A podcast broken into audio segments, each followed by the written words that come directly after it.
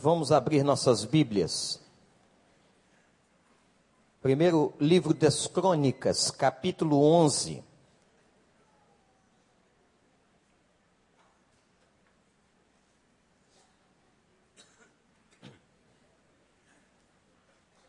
Primeiro livro das Crônicas, capítulo 11. A partir do versículo de número 15.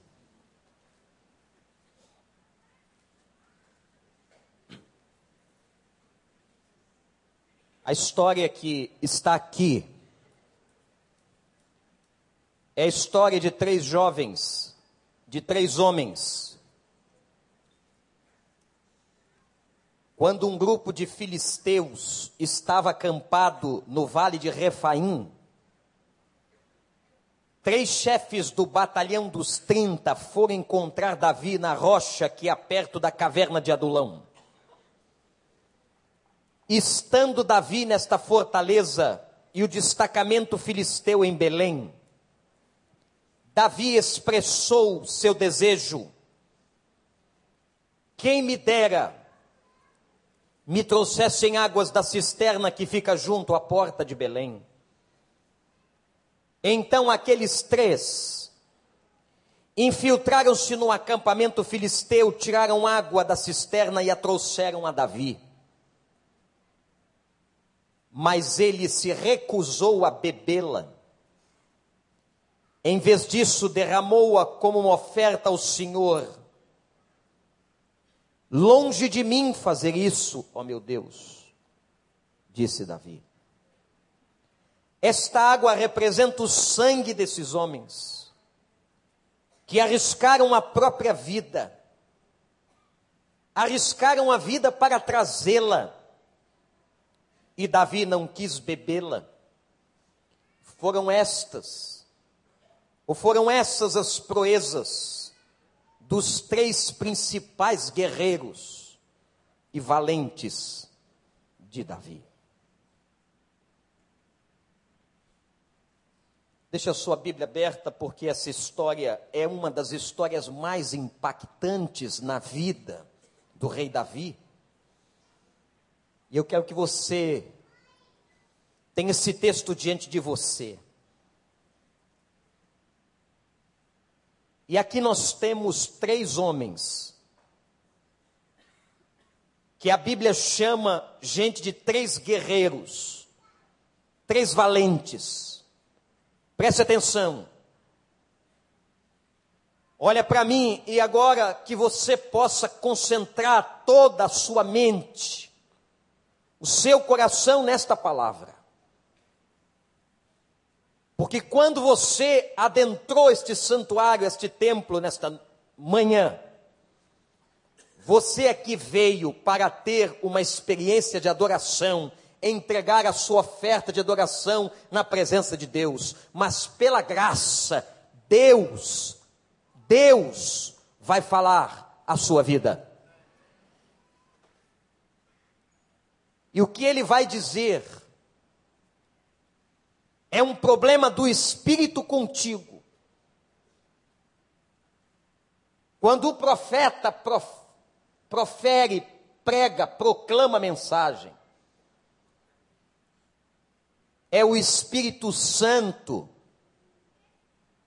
que vai levar o que quer dizer o teu coração, através da mesma palavra e o Espírito traduz a cada um que está aqui na sua necessidade, na sua crise.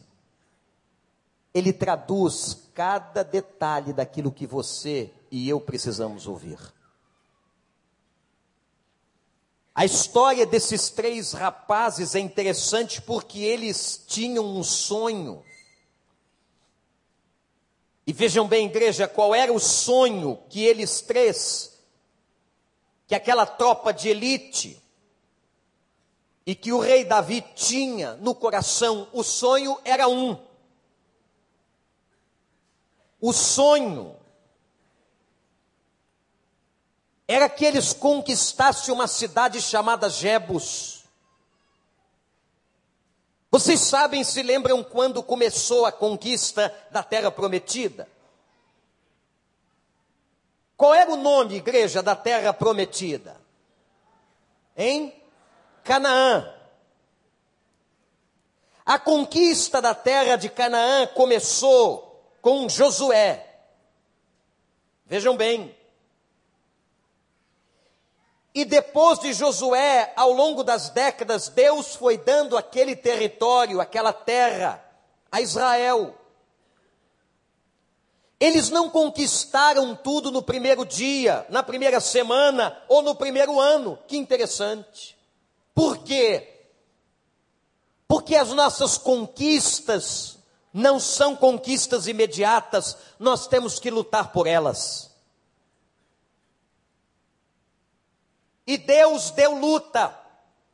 Deus deixou Israel lutar por cada conquista. Eles foram conquistando cada território, no norte, no sul, no leste, no oeste. Eles foram avançando. E havia apenas uma cidade que eles não tinham conquistado. Uma. Era a cidade de Jebus. E que interessante, vocês sabem qual era ou qual é o nome atual da antiga cidade de Jebus? Jerusalém. Jerusalém foi a última terra a ser conquistada desde o tempo da conquista que começou em Josué e terminou em Davi, o primeiro rei. Mas que coisa, irmãos, Jebus não fora conquistada porque havia um povo valente, guerreiro que dominava aquela terra chamado Jebuseus. Mas Deus, quando coloca alguma coisa no nosso coração, quando Deus nos faz uma promessa, Ele não cumpre a promessa pela metade, e não cumpre 80%, e não cumpre 90%, e não cumpre 99%, Deus cumpre a promessa na íntegra. Aquilo que Deus um dia prometeu na sua vida, meu irmão, minha irmã, guarde isso, Ele vai cumprir em toda a integralidade. Faltava Jebus. Faltava Jebus para que todo o território estivesse nas mãos de Israel, mas os jebuseus estavam lá. E nós estamos aqui nesse texto de Crônicas, capítulo 11, tratando no momento da conquista em que os filisteus haviam tomado aquela terra, em que eles estavam dominando aquela região de Jebus.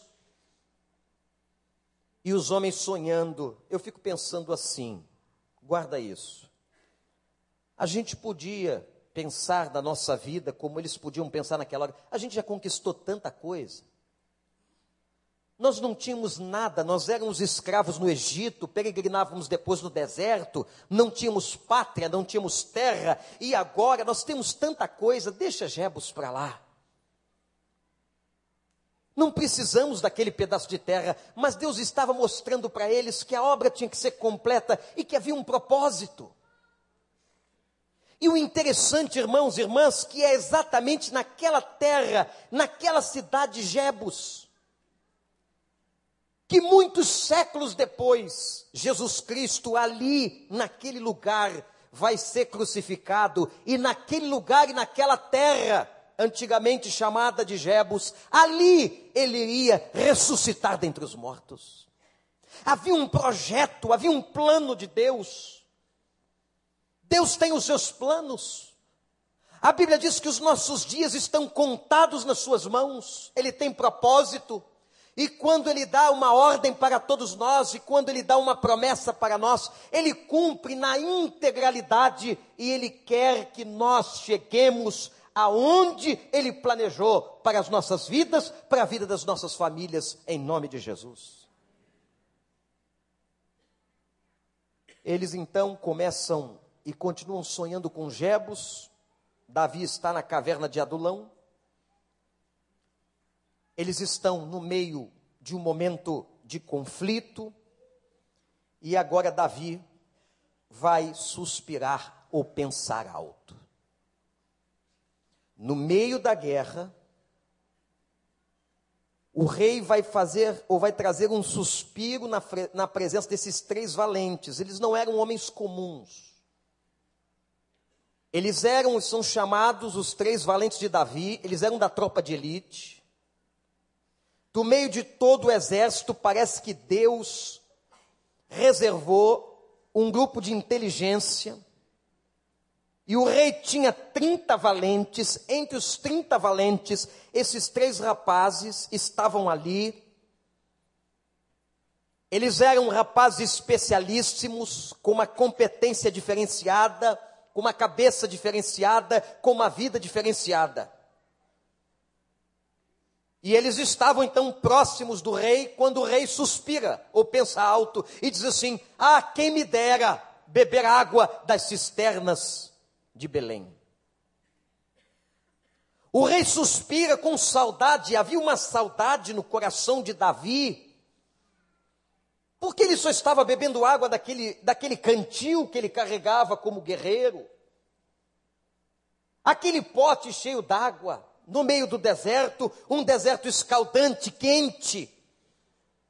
E Davi, meus irmãos, naquele momento, no momento nostálgico, ele se lembra de Belém, ele se lembra das cisternas, ele se lembra da água fresca, ele se lembra do seu povo e ele suspira, ele pensa alto: ah, que me dera eu pudesse agora beber das águas das cisternas de Belém.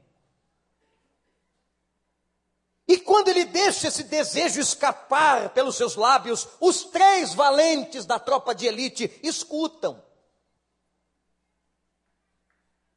Eles escutam e eles vão tomar uma atitude interessante. Eles partem em direção a Belém.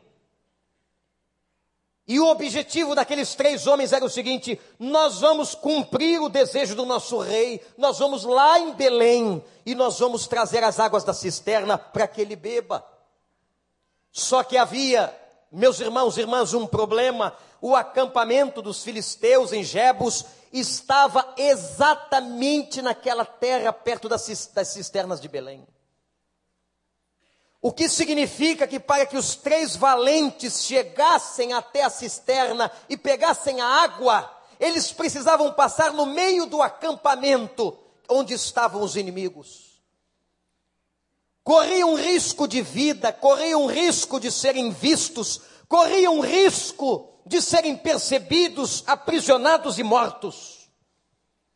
Afinal de contas, eles eram parte do exército do rei que lutava contra os filisteus, mas eles não temeram. Vejam como esses homens eram diferentes. Enfrentaram o perigo, enfrentaram a circunstância, partiram em direção a Belém, e o texto bíblico declara que eles passaram exatamente no meio do acampamento onde estava o exército filisteu. Eles entram naquele lugar e vão até a cisterna, pegam água da cisterna e voltam para casa voltam para o deserto, voltam para perto da caverna de Adulão, onde Davi estava.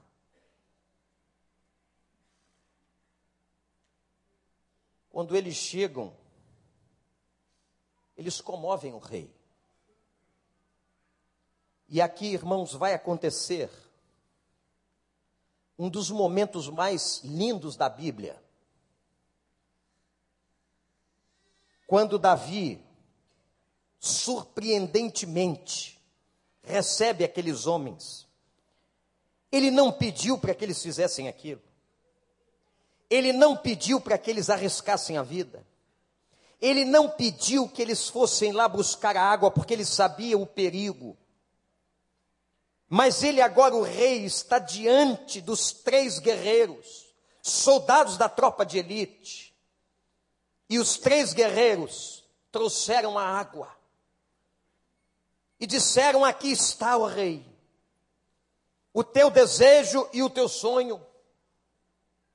Nós trouxemos a água para que beba. E naquele momento, irmãos, diante daquela água,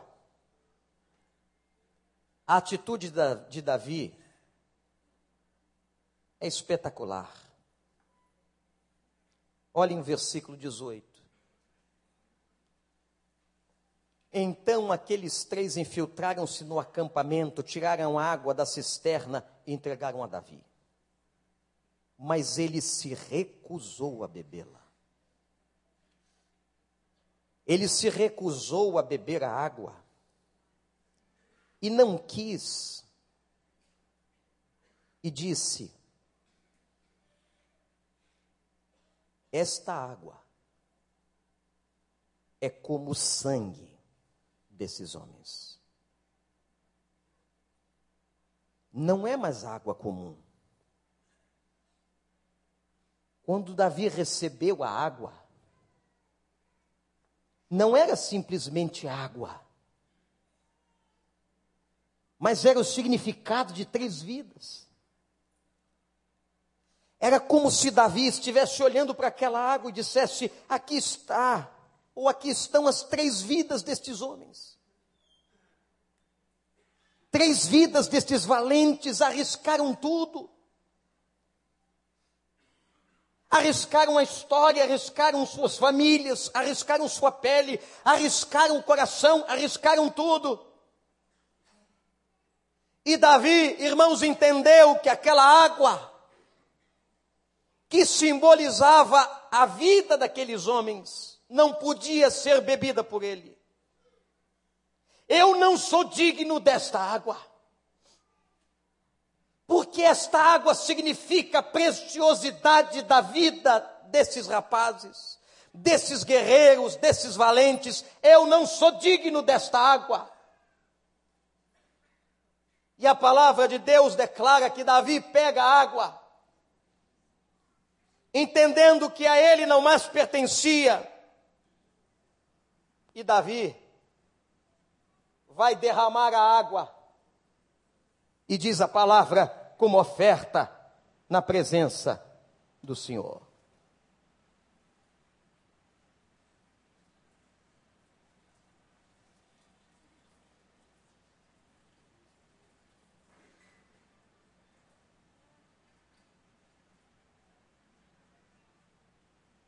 Essa água não é minha,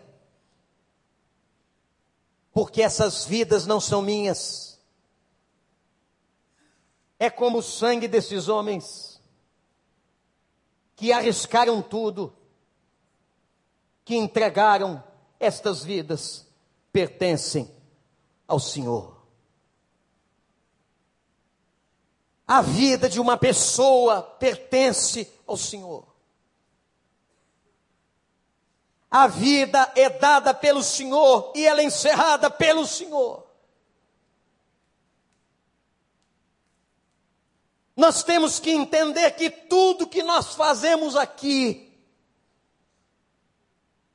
não podem ser feitos independentes, egoístas, apenas de desejo do nosso coração, mas tudo que fazemos tínhamos que submeter ao Senhor da nossa vida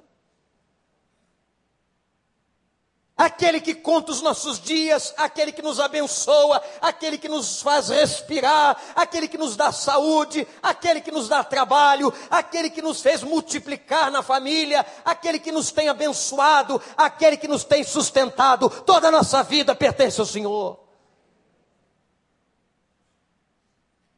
E porque pertence ao Senhor, tem que estar na presença do Senhor. Foi isso que Davi entendeu. Essa vida, ou essas vidas não são minhas, eu as derramarei. E ele derrama a água. Eu imagino um homem, gente, com sede, com muita sede, naquele deserto, na caverna de Adulão, numa alta temperatura, aquela água fresca da cisterna. Ele a recusa. Ele diz: Eu não posso beber, porque elas simbolizam o sangue. Eu só posso entregar ao Senhor, porque elas são do Senhor, é o melhor para o Senhor, é do Senhor, não é para mim, pertence a Ele, aleluia.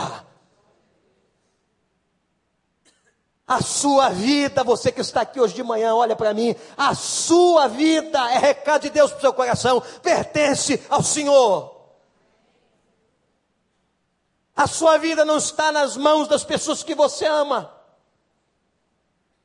nem do seu patrão, nem dos seus amigos, nem do seu marido, nem da sua mulher. Acima de tudo, a sua vida pertence ao Senhor. Os seus dias estão escritos no livro do Senhor. E o que Ele espera de mim e de você é que nós vivamos na presença dEle. É que nós entreguemos tudo de melhor para Ele. E Davi derramou aquela água diante de Deus, dizendo: essas vidas são dele. Ontem, semana passada, nós pedimos oração à igreja, porque um rapaz que estava vindo à igreja, com 21 anos de idade, sofreu um acidente perto do shopping Recreio e morreu.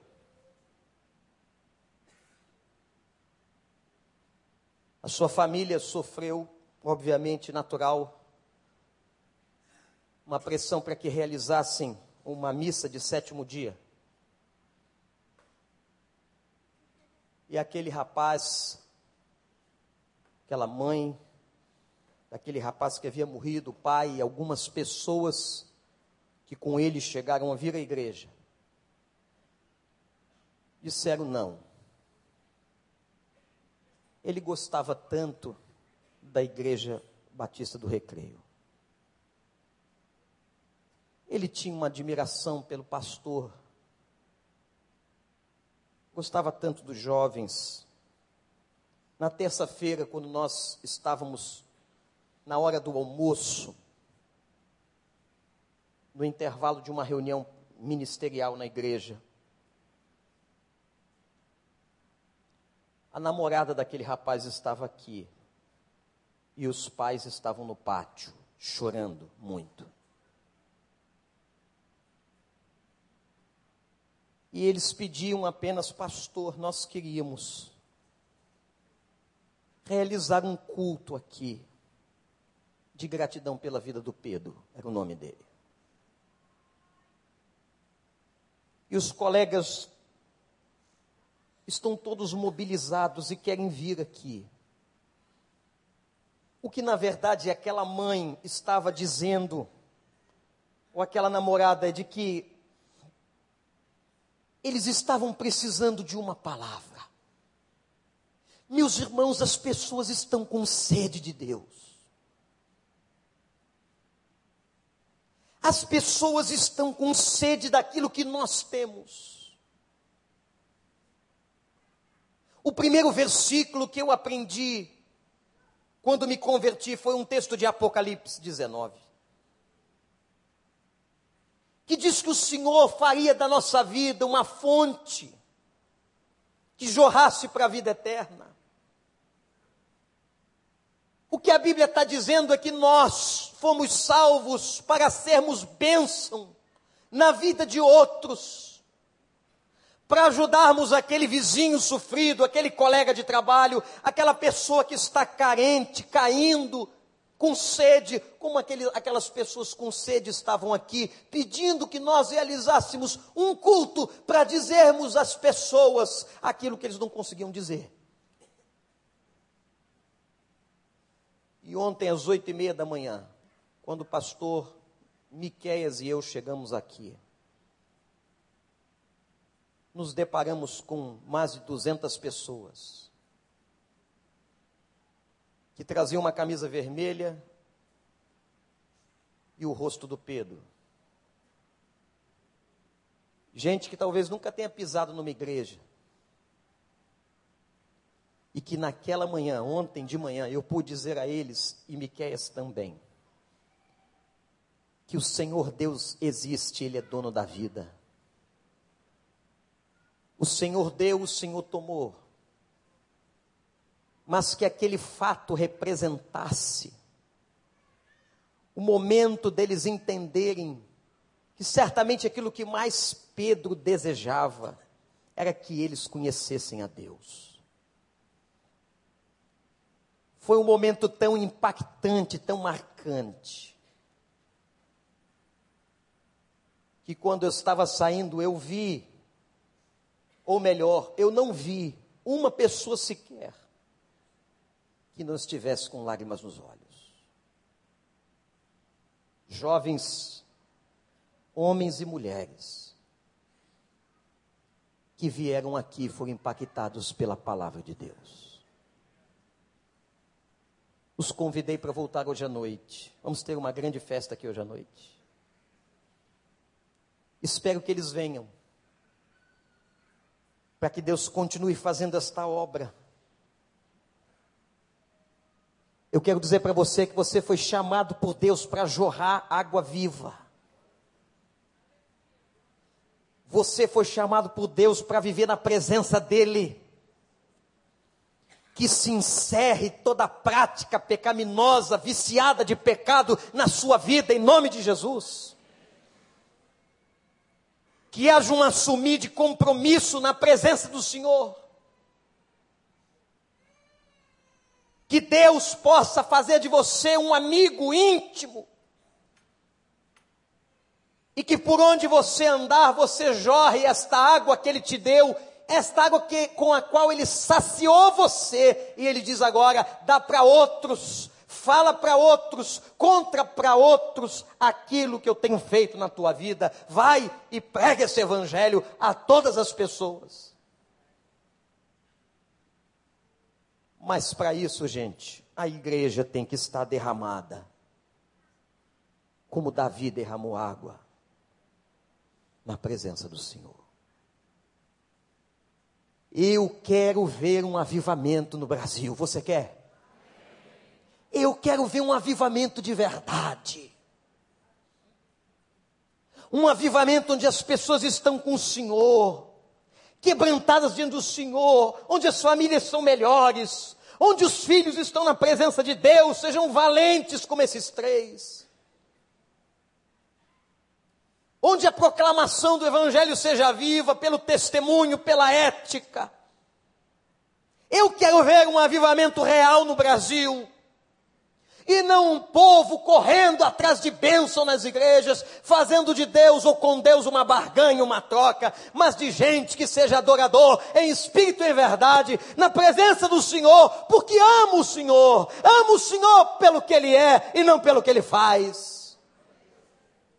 Ama o Senhor porque Ele é maravilhoso. Ama o Senhor porque Ele nos salvou. Ama o Senhor por causa da Sua palavra. Ama o Senhor porque Ele deu Jesus para nós. Ama o Senhor porque ama o Senhor. Porque teve experiência com o Senhor. Tem muita gente que frequenta igrejas e que nunca teve experiência com o Senhor, só com a religião. Teve experiência com os ritos, com as práticas com o ouvir da palavra, até de saber orações, mas nunca teve experiência com Deus. A hora que nós tivermos experiência com Deus, que cada um tiver experiência com Deus, entregar sua vida, consagrar seu coração, confessar os seus pecados, porque se não houver confissão de pecado, não há avivamento, se não houver confissão de pecado, não há santidade, se não houver confissão de pecado, não há mover de Deus no meio da igreja, tem que haver confissão de pecado nosso, meu e seu.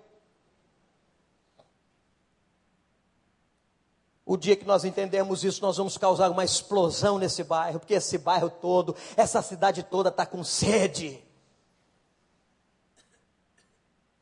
Ontem eu estava conversando com um empresário que está aqui hoje de manhã entre nós.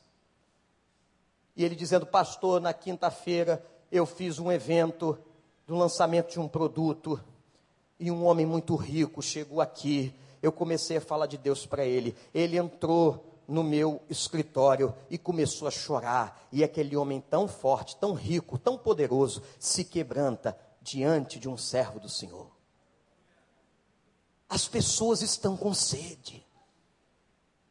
As pessoas estão precisando de Deus. E nós estamos trancafiados com as bocas fechadas. Estamos acomodados até no dia do Senhor. Tem gente que nem a sua igreja vem. Como diz Hebreus, abandona a sua congregação. E o autor aos Hebreus disse: não façam isso, como muitos que abandonam a sua congregação, não abandone a sua congregação onde Deus colocou você e a sua casa.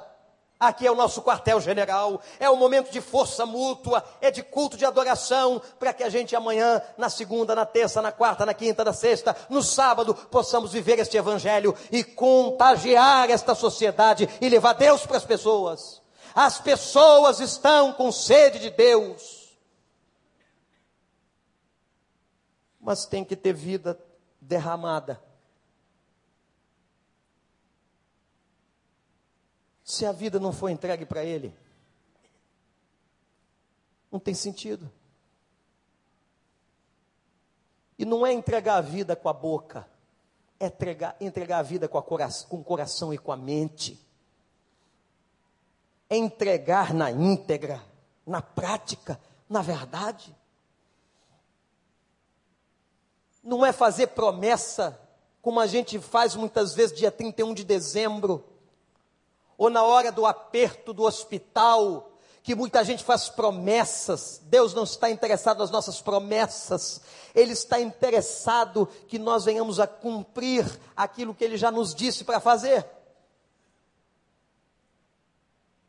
E aí nós vamos ver um lugar totalmente novo, um bairro novo, uma cidade nova. Nós vamos ver efetivamente Deus fazendo grandes coisas neste país, nesta cidade, e um avivamento vindo sobre a igreja do Senhor. Deus nunca trouxe avivamento à igreja na história sem que a igreja tivesse quebrantada.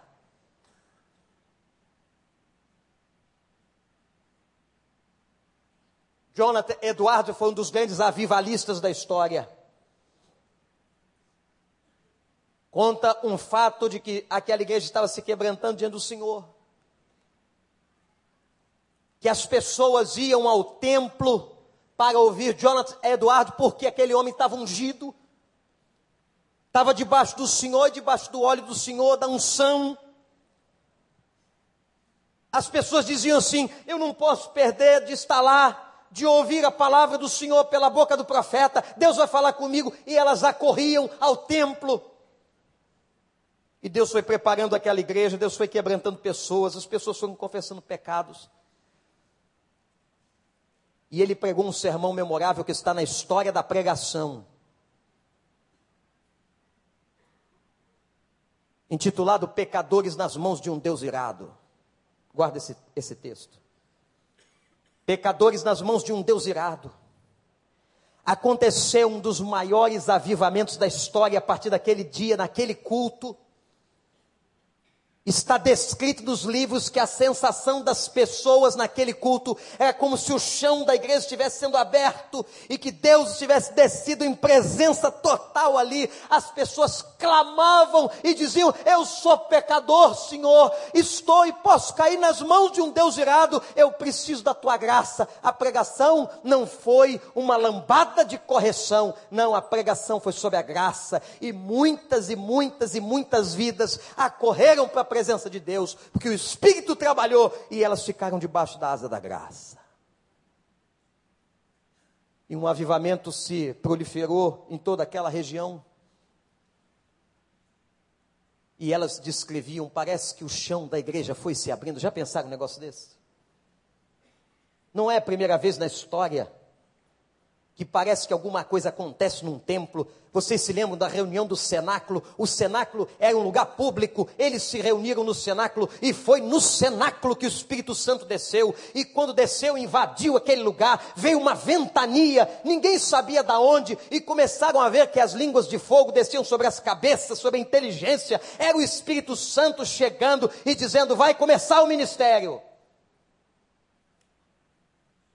Os homens que olharam disseram: essa gente está embriagada, essa gente bebeu. E Pedro se levanta: não, ninguém está bêbado aqui. Eles estão cheios do Espírito Santo. Aquele Espírito que Jesus um dia prometeu, agora está aqui entre nós. E esse Espírito está dirigindo a igreja até hoje. E dirige essa igreja aqui, Batista, no recreio dos bandeirantes. Quem dirige aqui é o Espírito Santo.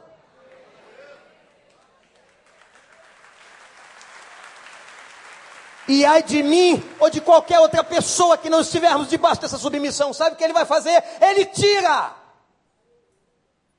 E tem que tirar. Ou nós, pastores e líderes, estamos debaixo do Espírito, ou ele tira. porque a igreja dele. A igreja não é nossa, a igreja é de Jesus. Vocês vão apacentar as minhas ovelhas, as ovelhas são de Jesus.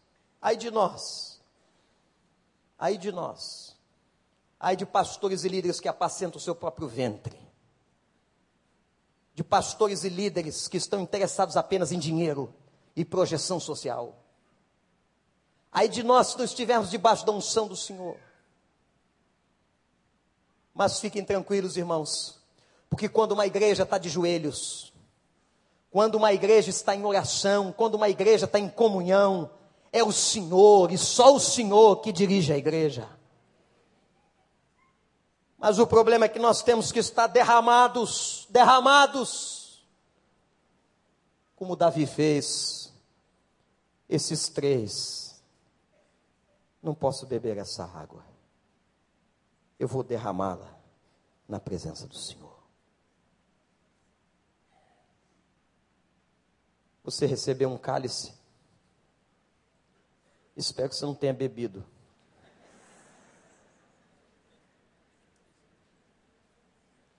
Eu queria fazer uma experiência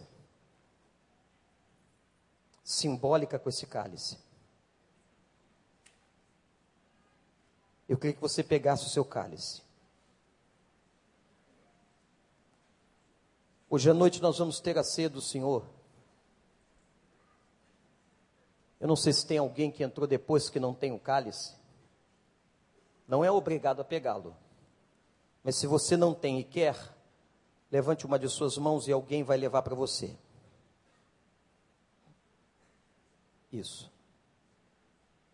Eu queria que você olhasse para dentro do cálice.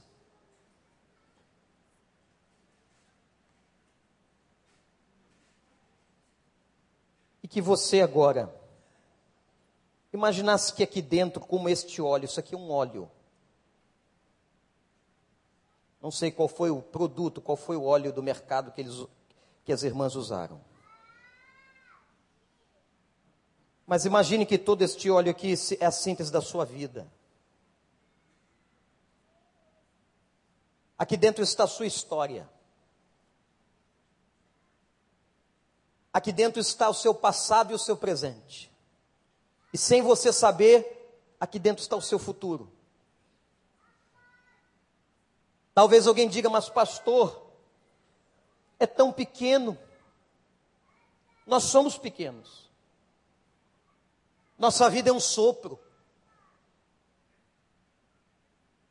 Nossa vida, diz Tiago, passa como uma neblina que agora está aqui e amanhã desaparece. Aqui está a simbologia da sua vida, da sua história, quem sabe dos seus filhos, do seu casamento. Olha para este óleo e faz agora um retrospecto consciente. Lembra de alguns momentos que você viveu, bons e maus que estão simbolizados neste óleo. E você talvez pergunte, pastor, por que, que é óleo e não água? Por uma razão. Depois que o Espírito Santo entrou na sua vida, e o óleo é símbolo do Espírito, a sua vida não é mais qualquer tipo de água, mas agora você está cheio do óleo da unção na presença do Senhor. O óleo que está aqui representa a sua vida cheia do Espírito. Representa os seus dons, os seus talentos, as suas capacidades, a sua história. Representa as suas capacidades. Eu queria que agora, no momento de reflexão, enquanto o pessoal da adoração vem, que você orasse. E sabe como é que vai ser a oração agora? Talvez seja diferente de todas as outras. Você vai pensar com Deus e na presença de Deus na sua história de vida. Não sei se por 5, 10, 20, tem gente que tem 50, 70, 80 anos, 90 anos. Mas que você vai pensar, olhando para este óleo, pode orar de olhos abertos. Olha para este óleo, mexe o, cálice devagar, para que você se lembre dos movimentos da sua história. Eu sei que dentro dessa história tem coisa triste. Tem gente que tem doença na história, tem gente que tem divórcio na história. Tem gente que tem conflitos. Tem gente que na história foi abandonado.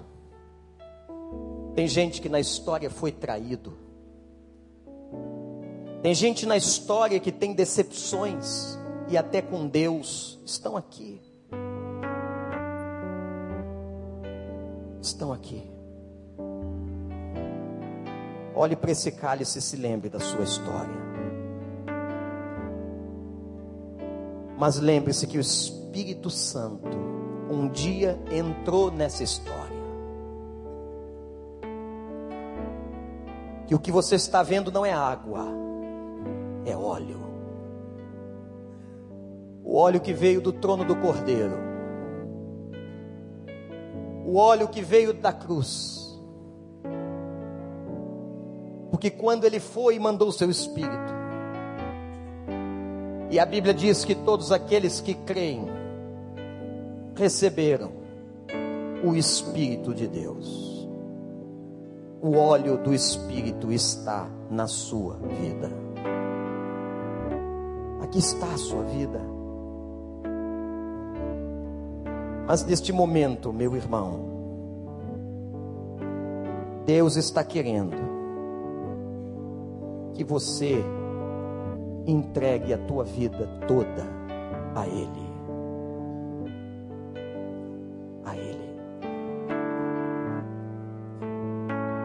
Nós vamos ter um momento simbólico de apelo, de entrega. Quero convidar você agora que está refletindo com Deus em oração, que fique de pé onde você está. Que ninguém se movimente e você vai continuar olhando para este óleo. Você vai continuar se lembrando da sua história.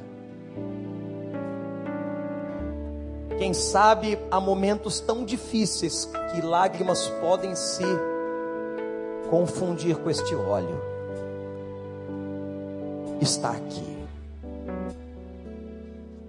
Mas eu quero dizer para você que você é muito precioso para o Senhor. Eu quero dizer para você que você é muito importante para Ele. Apesar de toda a tua dor,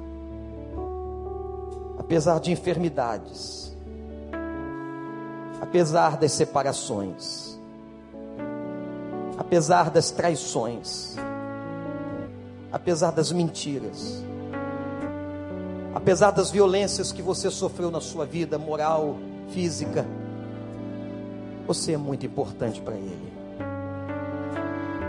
E nesta hora, em nome de Jesus, o que Ele quer é que você se derrame na presença dEle. Em que você faça como Davi, que derramou aquela água da cisterna de Belém diante do Senhor, e disse: Senhor, é tão precioso que é a vida desses homens, elas são tuas. E Davi, com sede, apesar da sede, não bebeu, mas entregou a vida daqueles três valentes. Entrega a tua, entrega os teus dons, entrega os teus talentos. Meu irmão, minha irmã, você é tão capaz. Entrega tudo, entrega a tua casa, entrega os teus sentimentos, entrega as tuas emoções. Alguns aqui que não têm conseguido controlar as suas reações fazem coisas que depois se arrependem tanto. Entrega ao Senhor. Entrega ao Senhor a tua boca. Entrega ao Senhor a tua mente. Entrega. Ele quer ouvir você dizer: Eu entrego a Ti, Senhor. Porque tem tanta gente que recebeu o Espírito, que recebeu o óleo, mas está apagando o poder do Espírito. Paulo diz que tem gente extinguindo o Espírito, apagando, tornando o Espírito inoperante. Mas que você diga: Não, Senhor, eu quero que essa chama seja acesa, eu quero me entregar ao Senhor a minha vida. E neste momento, irmãos, num gesto de entrega e num momento simbólico para nós, cada fileira da igreja tem uma mesa correspondente e um cálice. Nós vamos cantar uma canção algumas vezes. Você não vai apenas vir, mas você vai estar cantando, porque esse cântico é uma oração mas eu não vou obrigar você a fazer isso. Isso é uma decisão pessoal. Se você quer entregar tudo, você vai voltar para casa apenas com este pequeno cálice de plástico. Vale pouco. Mas que seja um memorial. Quando você olhar para ele, que você se lembre que naquele dia de setembro, naquela manhã, você entregou ao Senhor a sua vida. Que você quer ir além do que você tem ido. Que você quer ser mais do que tem sido.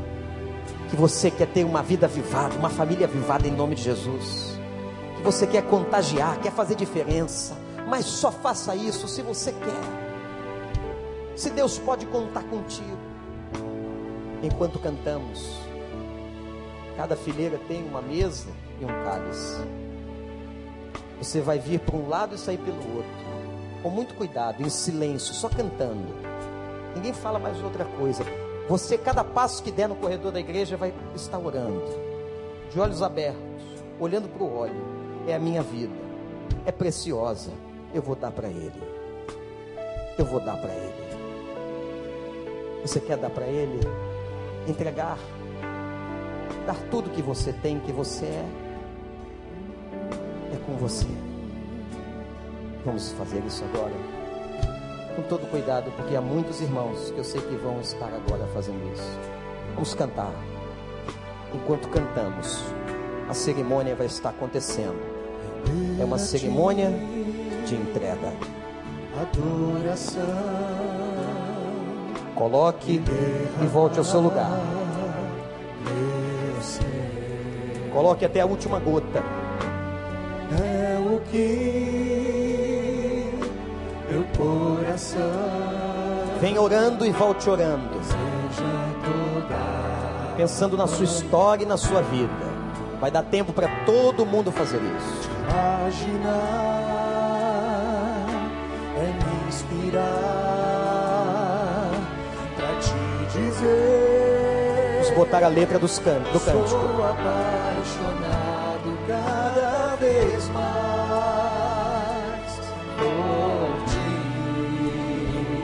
Cantando e orando. Tu és incomparável, teu nome é maravilhoso. Pede a Deus agora. Senhor, leva-me além de uma vida de mais qualidade. Leva-me além, Senhor. Leva-me além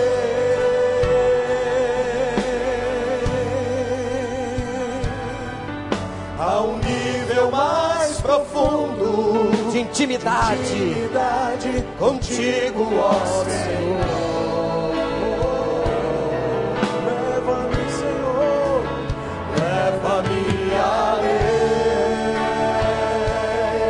Vem orando, volta orando, pensa na tua vida. Leva-me além. Coloca as tuas dores diante de Deus, as tuas lágrimas, as tuas crises. Que a minha vida flua mais Coloca o teu temperamento. Senhor, não tem conseguido controlar. Eu preciso derramar na tua presença.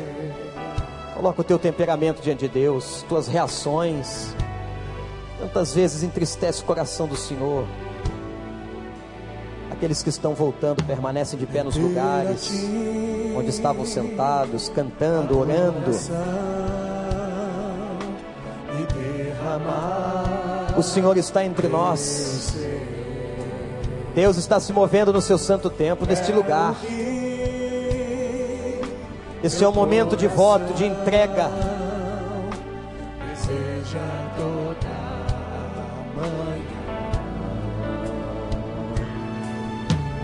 imaginar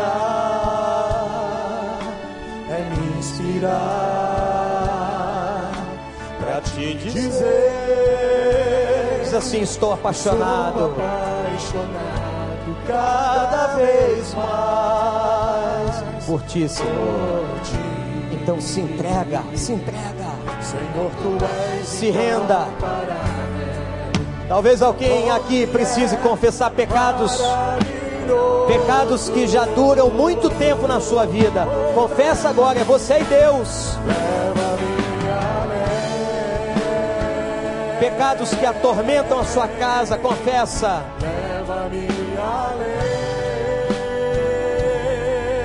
Esposas, confessem os seus pecados de rebelião, de submissão. Maridos, confessem os seus pecados de falta de amor, de carinho. Pais, confessem seus pecados contra os seus filhos.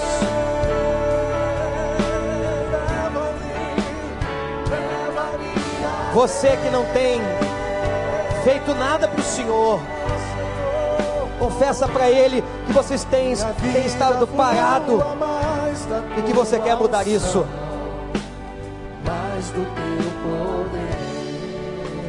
Eu quero que você confesse agora ao Senhor as vezes que você se revoltou com Ele.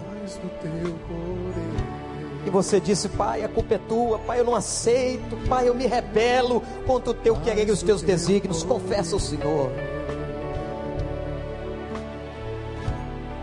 Confessa.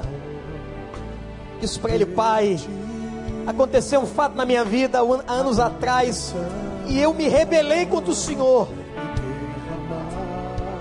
confessa.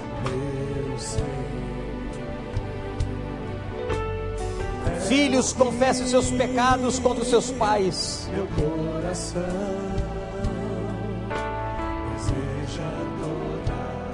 Aqueles que quebraram votos, confessem.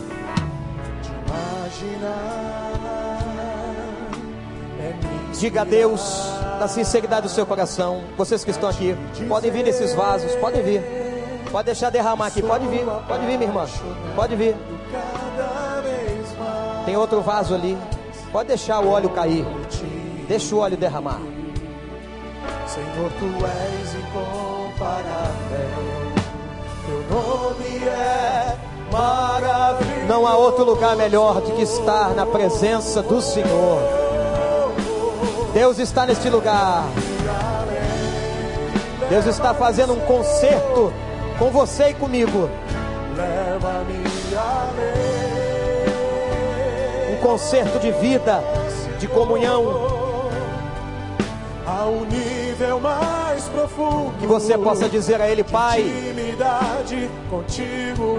Eu quero ter mais intimidade contigo, Senhor. Eu quero. Leva-me, Senhor. Leva-me além. leva-me além.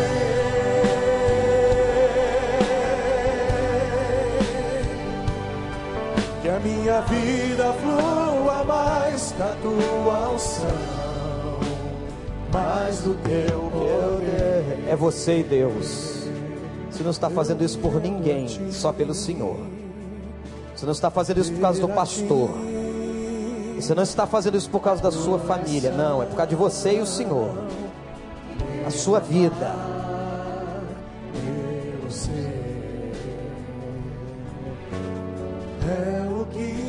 A sua vida está sendo derramada diante dele.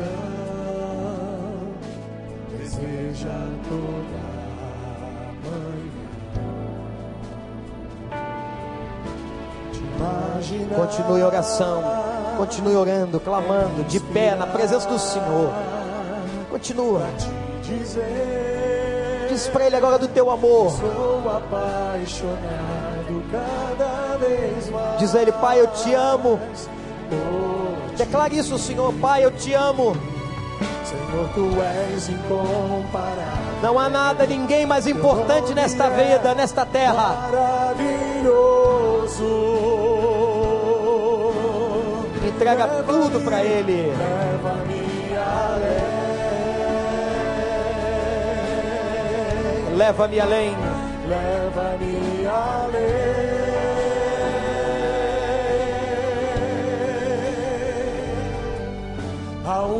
Nível mais profundo De intimidade. intimidade contigo, ó Senhor. Leva-me, leva-me, Senhor. Leva-me além. Eu quero ser mais que o Senhor. Eu quero viver mais que o Senhor. Leva-me além. A montanha mais Fazer a vontade do Senhor. Submeter-me à autoridade do Senhor. Diga isso a Ele. Mais da tua unção, mais do teu poder. Leva-me, leva-me, Senhor, leva-me além.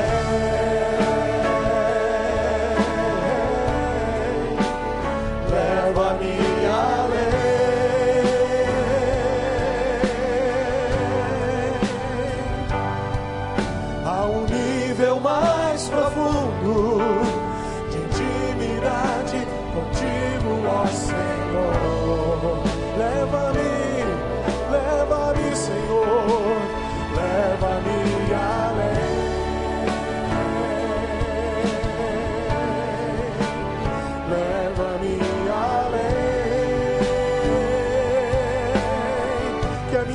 vida, Senhor que a minha vida flua mais da tua unção, mais do teu poder.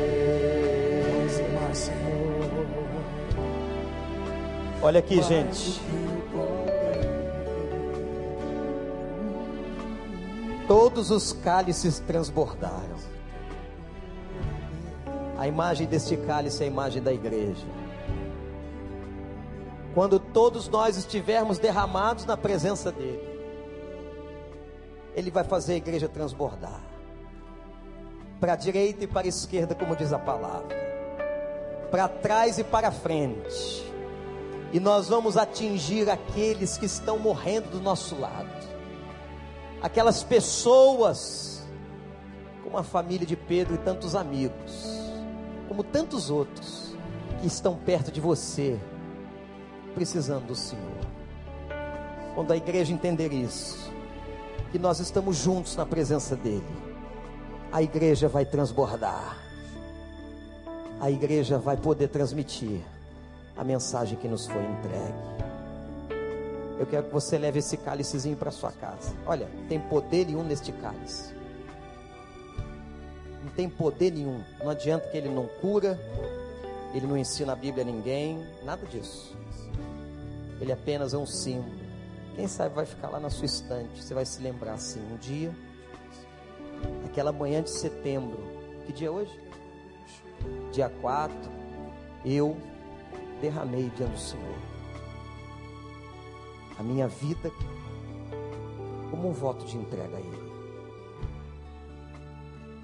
Você pode se ajoelhar para a gente fazer uma oração e terminar?